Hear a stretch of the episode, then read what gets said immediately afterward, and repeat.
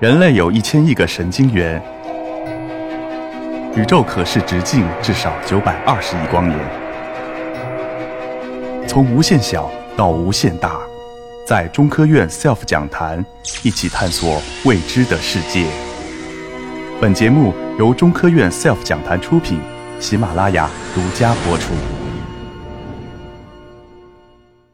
整个探测器从上到下呢，大概有四层，最顶部是测量粒子的电荷，它是兰州的中国科学院近代物理所做的。中间呢是一个呃硅微条探测器，这是高端物理所和一些国际合作团队做的。底下一个大的最主要的呃探测器，一点几吨重的这个 BGO 量能器，这个探测器呢是由中国科学技术大学负责做的。然后最底下一个中子探测器呢是紫金山天文台做的。整个四个四个探测器组合在一起。可以高精度的测量入射粒子的方向能量电荷，并鉴别出粒子的种类。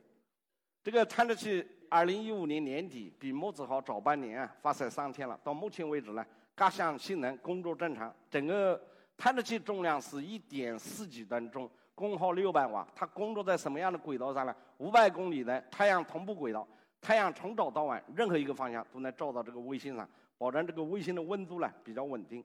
探测器有七万多路子探测器组成，整个探测器是个大的望远镜。这个大望远镜有七万多路子的传小的传感器组成，所以每一个高能粒子打上去，有七万多个参信号出来。根据这个七万多个信号，我们可以判断入射粒子的能量、方向、电荷。这个图像就是探测器得到的在 X 平面和 Y 平面的这个高能粒子的图像。然后我们重建景机，可以得到入射粒子的方向。然后根据景机得到顶部的这个能量成绩，可以得到它的电荷。这是一个典型的立体的三维看，这是高能粒子三百多 GeV 的高能电子打在我们这个望远镜上，会产生这样的一幅图像。整个探测器的性能呢，我们可以讲，刚才讲了，主要是测量能量、方向、电荷和弱和这个鉴别出粒子的种类。所以我们探测器的能量分辨呢，到目前为止呢，在 TeV 的地方是百分之一点四，这个数字比较枯燥，只能。对你们来说没意义，但对我们来讲特别重要。这百分之一点四比世界上所有的在天上飞的卫星的，这个包括地球上的 AMS 的这样的探测器能量分面都要高两倍以上。这个意味着我们在探测谱线或者一些这个能谱的变化特别有用。这是能量测量是达到世界最高水平。电荷测量我们在铁从这个氢元素，这是一个氢氦锂铍硼碳氮氧化的，一直到铁二十六种元素。这个每一个缝在铁的电荷分面大概在零点三，这个与最高世界最高水平相当。然后底下我们是得到的一个伽马射线延后系的天图，我们可以看到延后系是一个盘状的，上面有些亮的点，这些亮的点点就是伽马射线源。根据个这个伽马射线源这个亮点的大小，我们可以判断呢，我们表定出我们这个探测器的角分辨水平达到零点二度才三个基位，这个也是世界最高水平，相当嘛。然后离子鉴别水平，这儿一个一个像鼓包一样的东西，这是信号，我们要探测的。底下比较低的是本体，我们的信号和本体的比例是五十倍，也就是本体只占百分之二。这个水平比世界上最好最好的，也就是日本人的开雷特水平，大概要高十倍。也就是说，我们这个卫星发射三天以后，经过标准以后，在能量方向、电荷，包括粒子鉴别方面，都达到世界最高水平。目前为止，我们大概已经探测大概一千五百万个高能粒子，我们收集到，然后到目前为止，大概收集了三十一亿个高能粒子，绕整个这个天区呢，全天区整个宇宙，我们扫描了这个三次。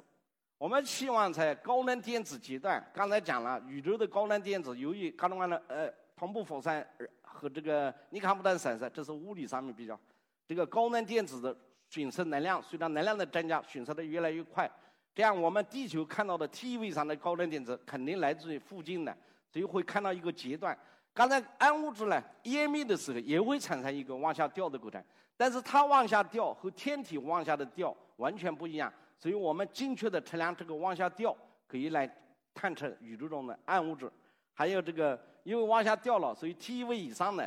那个流量，宇宙中的天体产生的高能电子的流量很低，所以我们可以通过探探到这些谱线啊、结构啊来探测暗物质粒子，还有高能伽马射线空间分布这个谱线，因为 G 位以上没有其他物理构成能够产生伽马射线谱线，只有暗物质粒子页面会产生暗物质那个伽马三线谱线。所以，如果我探测到伽马三线谱线，意味着我已经找到了暗物质粒子。还有宇宙线的这个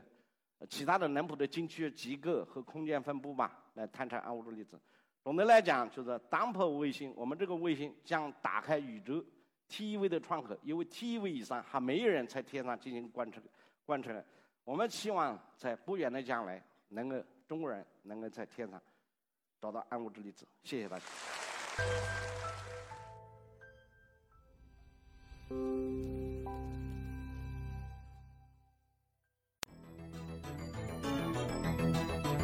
SELF 讲坛由中国科普博览出品，更多精彩内容，请关注中国科普博览公众号。